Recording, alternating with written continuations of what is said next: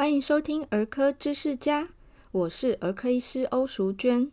在这个频道，我将用最白话的方式分享母婴健康相关的议题、门诊常见的疑问以及网络迷思的拆解。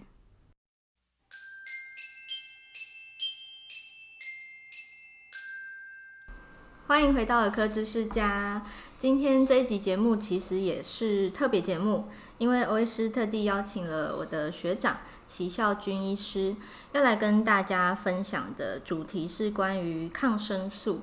因为在门诊还蛮常见，就是感冒的时候偶尔会需要用到抗生素的治疗。那蛮多病人或者是家长会有疑问：诶，到底是不是感冒最后一定要吃抗生素才会痊愈啊？那齐医师他是新竹市小森林儿科诊所的院长，同时也是儿童专科医师、儿童感染科医师。我们欢迎齐医师。大家好，我是齐孝军医师。哎，学长，我第一题就想要问，就是感冒一定要吃抗生素才会好吗？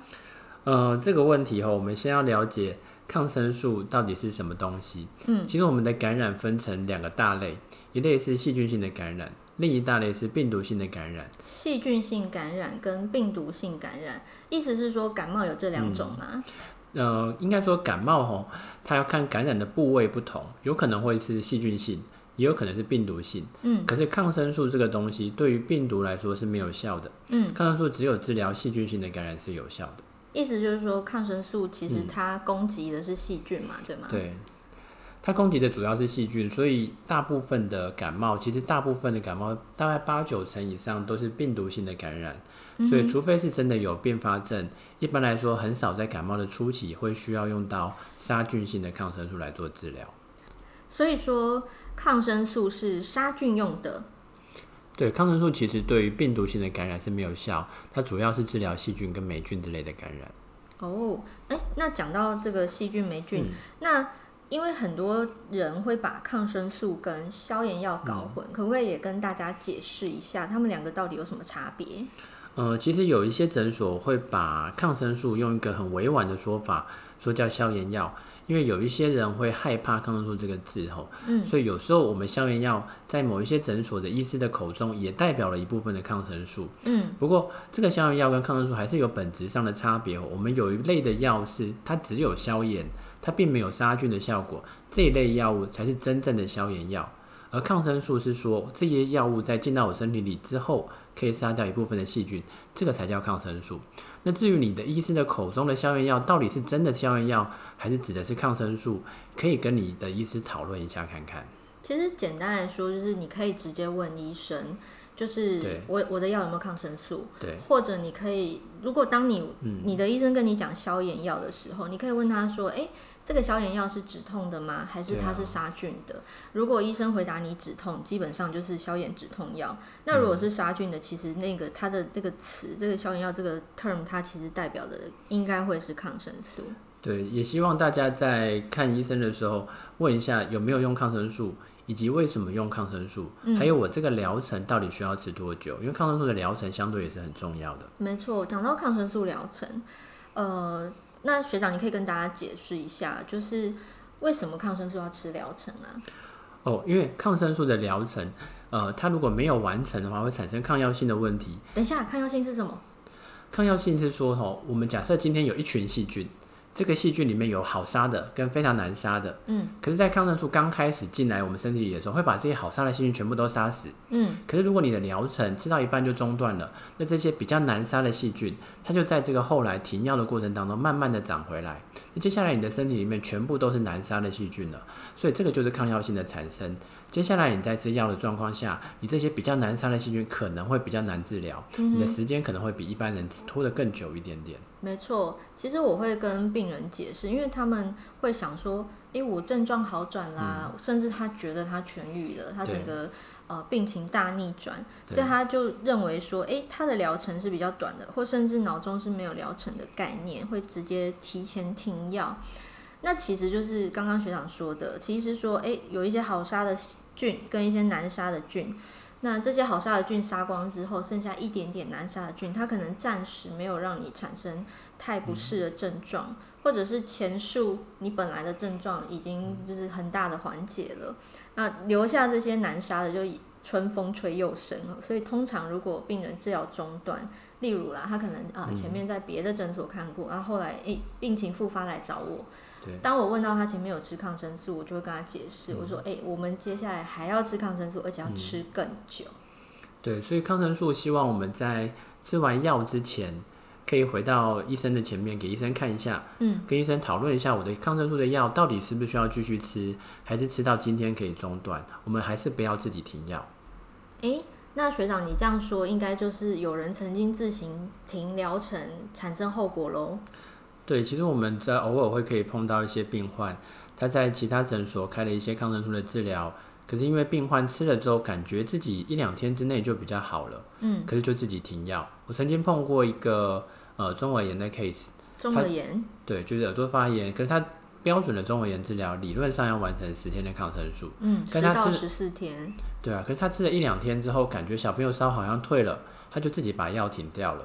可在我们回诊的时候，发现他的耳朵没有好，而且发炎的更严重，所以我们只好把抗生素再加回去。可是这次就必须要吃满至少十四天以上的疗程。那这个孩子后来有有被治愈吗？有啊，这个小朋友最终还是有治愈啦。可是我们中间如果疗程的中断，还是会增加这个病情变严重的风险。哦，所以假如万一今天这个孩子他重新治疗之后，嗯、万一啊、呃，我们给了正确剂量的抗生素，可是没有成功把这个细菌打下来，他是不是后果是变成要去住院？是啊，其实中耳炎是蛮常见的疾病，可它有可能在进展变成乳突炎。乳突炎是什么？乳突炎是我们的头骨跟中耳当中有很多小小的空洞，嗯，可如果细菌从中耳再继续往里面跑的话，嗯，就有可能造成头骨这些小小空洞里面进一步的感染。哦，就是细菌从中耳对吃到脑袋去，对，快要到脑袋。可是这个时候如果不用住院的口呃注射型的抗生素，可能就会产生脑部的感染。所以这个是中耳炎的严重的并发症其中一个。哦，所以各位听众，你们有听到重点吗？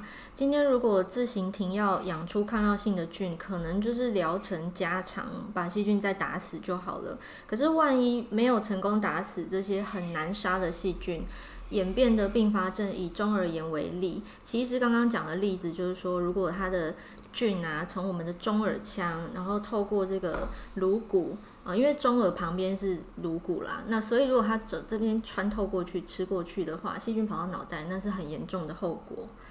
好，所以这个抗药性跟这个抗生素有疗程这件事情，是今天啊特地想要传达给大家的。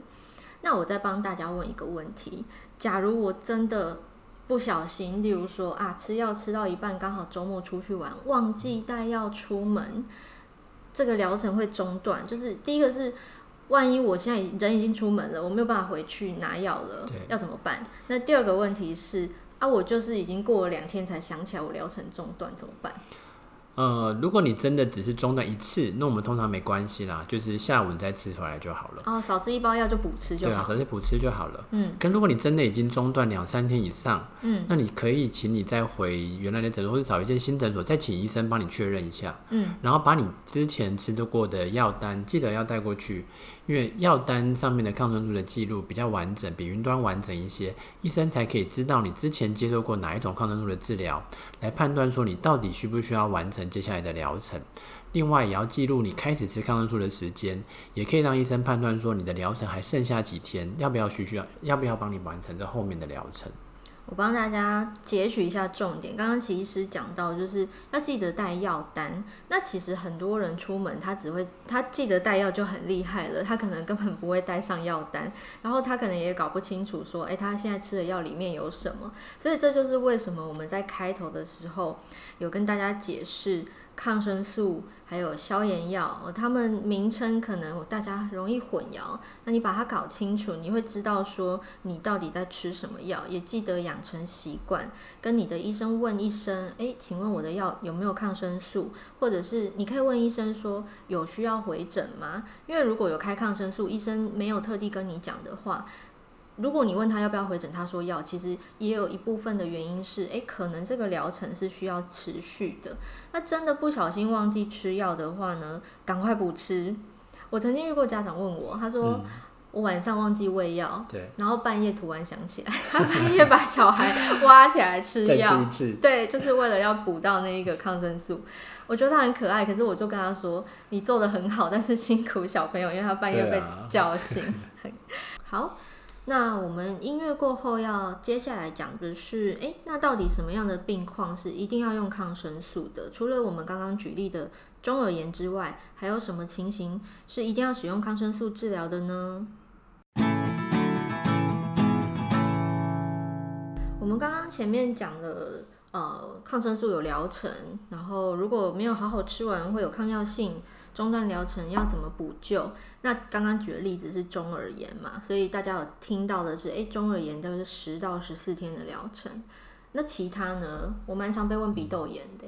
对啊，我们常常会发现哦，其实还是有一些疾病是需要用到抗生素才会好的。嗯，欧医师说的鼻窦炎其实是蛮常见，在诊所会碰到的一个疾病。鼻窦炎它的症状哦，常常是呃鼻涕超过了七到十天以上都还没有好，或者是一开始有三十九度以上的发烧，再加上三天以上黄浓稠的鼻涕，或者是你的鼻涕好像快要好了，可是过了两三天又突然变得更严重，变更变得更黄，都有可能是鼻窦炎的表现之一。那鼻窦炎就必须要把抗生素的疗程完整的吃完。鼻窦炎的症状啊，其实除了其实刚刚说就是这个鼻涕症状，还有高烧。跟就是哎，好快好了又转黄鼻涕这一些常见的鼻部的症状，跟细菌感染会产生高烧的问题之外，其实我门诊还蛮容易遇到是跟我讲头痛跟脸痛的，哦，就是。他的头可能是头顶到前额这个地方会痛，嗯、那脸痛就是他就觉得他整个脸闷闷胀胀的，嗯、然后闻不太到味道。嗯、然后我一敲，就是我们会在脸部做叩诊，敲一敲他就说哦很痛这样。那这个诊断鼻窦炎其实也蛮准的。那通常我就会解释，然后跟他讲这个抗生素的疗程。对，因为鼻窦其实是脸部的分布在脸部上面的一个空间，所以它不只是光在。鼻子的附近的，对，它有可能会在眉心的地方啊，或者眼睛下方这个两侧的位置，或额头，对，都有鼻窦的存在。所以鼻窦不是只有在鼻子里面而已哦。所以鼻窦炎有时候这些部位有可能会有疼痛的感觉。哎，学长，我们要不要解释一下？因为讲到鼻窦炎啊，通常鼻窦炎抗生素剂量是比较高的，嗯、对，所以这个剂量的问题，因为我曾经被，我觉得他很厉害，嗯、他可能做很多功课。我被病人问过说。为什么我这次吃的药剂量比较重？我想，哇塞，他回家来研究药单。我们常常用在呃鼻窦炎或中耳炎的治疗哦，这个阿莫西西林这个特别的药，它其实有分好几种剂量。那以中耳炎或鼻窦炎来说，大概都会用到比较高的剂量。没错。所以你回去之后，回去的回去的时候呢，你看到你药单上跟上次吃的剂量不一样。并不一定是这个医生开错，有可能你这次的疾病需要比较高的抗生素的剂量，嗯，所以不同的药用在不同种的细菌上，有可能会产生不同的事情。甚至同一种药用在不同的病程，它的不管是刚刚我们讲的疗程，就是天数会不一样。嗯那这个单次剂量，因为有一些药我可能一天吃两次，有一些我要吃三次。那另外像我们最前面有讲到的梅将军啊，梅将军它也是，它就比较特别，它的抗生素选项可以有一代、二代、三代，那使用的次数还有就是一天吃几次会不一样，那总共吃的天数也不同。嗯，讲到梅将军，其实。嗯，欧医师之前在粉丝团曾经写过一篇梅将军的这个肺炎，好，他的感染的卫教文章，结果 我就可能文章被粉丝看到，我那附近的门诊那几天就常常被人家，对，他就问我说，我是不是梅将军？我看到新闻报道，要不要跟大家介绍一下霉浆菌？霉将菌其实是会造成比较大一点的小朋友，呃，最常见是久咳的一个细菌啊。嗯，可是梅将菌其实这个细菌相对肺炎链球菌来说，它其实没有这么强，所以它其实它不会造成这么严重的肺炎。嗯，所以欧医师大概以前在医院也有遇过，我们说梅将菌的肺炎叫做会走路的肺炎，对，walking pneumonia。没错，walking pneumonia 指的就是。嗯，不管是大人还是小孩，你真的是感染霉菌，而且它造成肺炎的话，大部分的时候它其实不会让你整个病恹恹躺在床上。呃一脸倦容，然后高烧不退，他甚至是没有发烧的，可是偏偏他会久咳不愈，所以他会还是继续传染给其他人。那刚刚其实有说这个比较大的小朋友，通常是发生在大概五六岁，就是幼稚园年纪。可是因为他一直咳嘛，那你咳的过程中，如果呃没有疫情的年代，大家没有戴口罩的习惯，哎、嗯，默默就传染给全家人，就是大人小孩全中。甚至有我有遇过，就是哎还在襁褓中的婴儿，他得梅将军，当初诊断我也吓一跳，后来仔细问才发现，哦，他也有读幼稚园年纪的兄长。嗯，对。那梅将军其实可以做快筛哦，在诊所一般来说，我们比较少做抽血的检查，嗯，所以我们可以做一个喉咙的快筛来确认是不是梅将军的感染。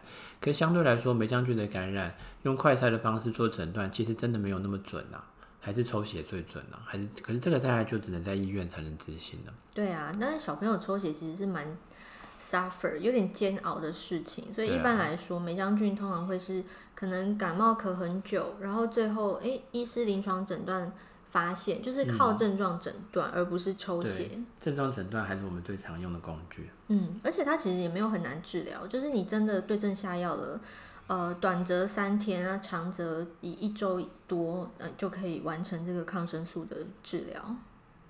哎、欸，学长，你刚刚讲到那个。肺炎链球菌，我这边就顺便讲一下。其实我们前面提到的中耳炎、鼻窦炎，事实上肺炎链球菌就是造成中耳炎或鼻窦炎前三名的细菌，就是说前三名就一定有肺炎链球菌。对，那其实它有疫苗，嗯、对不对？对啊，其实我们的公费疫苗在两个月、四个月跟一岁之后，分别会有肺炎链球菌的疫苗。那个这个叫做二加一，就一岁之前打两针，一岁之后打一针。可如果你自费在六到十二个月再多打一针肺炎链球菌的疫苗，这个叫三加一。嗯，这个三加一的保护力会比二加一更好一些，更完整。对，所以是不是这个肺炎链球菌的疫苗是在小时候打比较好？我们长大之后还可以打吗？呃，我们在六十五岁以上的老人也会建议是打肺炎链球菌，嗯，因为比较年长者跟比较小的小朋友这两种族群都是肺炎链球菌容易感染的族群。哦，因为他们抵抗力是比较弱的两群人这样子。对。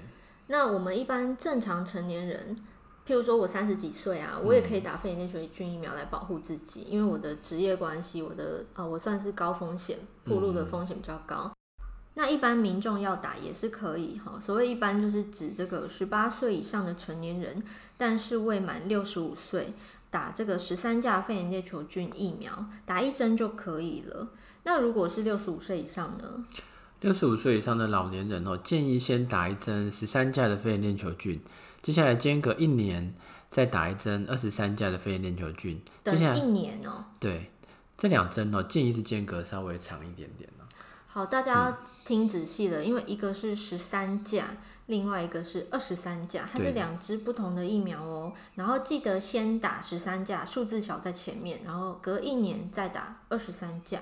嗯，那如果是高危险族群哦，包含脾脏功能有缺损呐，啊，或者先天有一些免疫功能不全呐，啊，或者有一些人工电子耳，或者慢性疾病，像心脏病啊、肾脏病啊或肺脏病的人。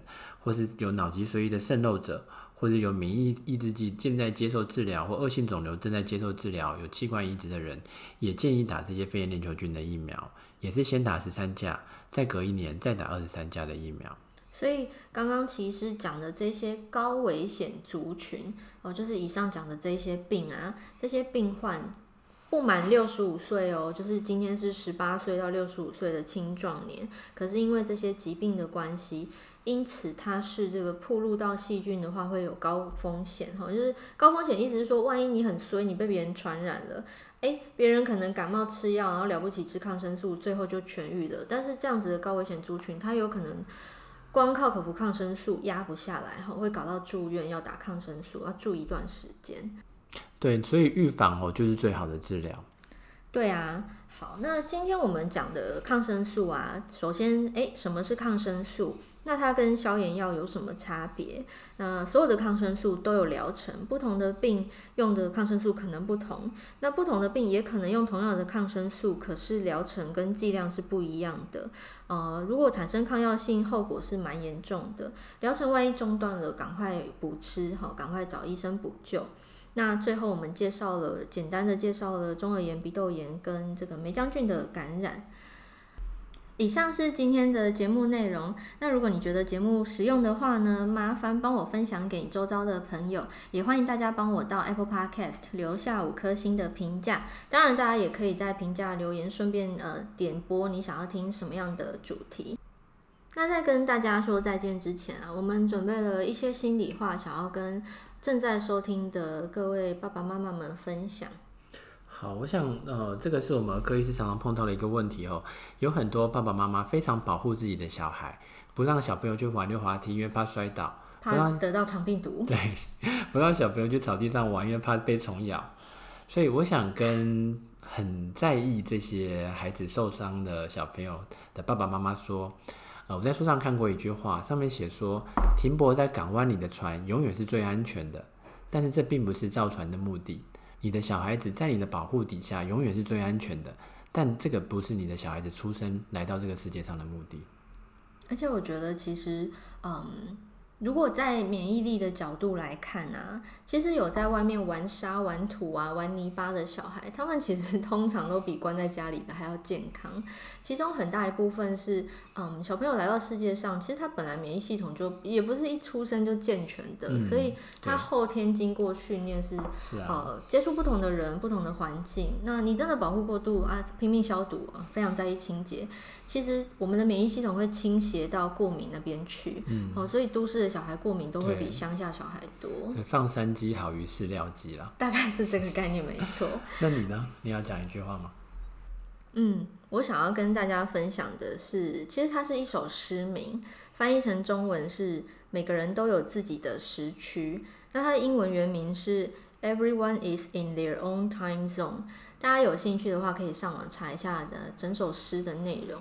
那我想要透过这个诗名跟各位爸爸妈妈们说，就是因为我常常被问说，啊，他到底什么时候才可以停止每个月都在感冒这件事？嗯、其实每个孩子都有他的发展，哈，比较慢走不代表比较笨，比较快讲话也不代表就是资优生。每个孩子都有他自己的发展，呃，我们着急其实没什么帮助啦，就是空焦急而已，所以。呃，用这首诗送给大家，你们可以去查一下。我觉得这首诗超棒的，有非常多哲理在里头。对，所以只要儿科医师检查过你的小朋友，跟你说你的小朋友是安全的，他的发展是正常的，其实不用太担心。没错。那以上是今天的节目内容，呃，谢谢大家好花二十几分钟的时间陪伴我们，我们下次再见喽，拜拜。拜拜。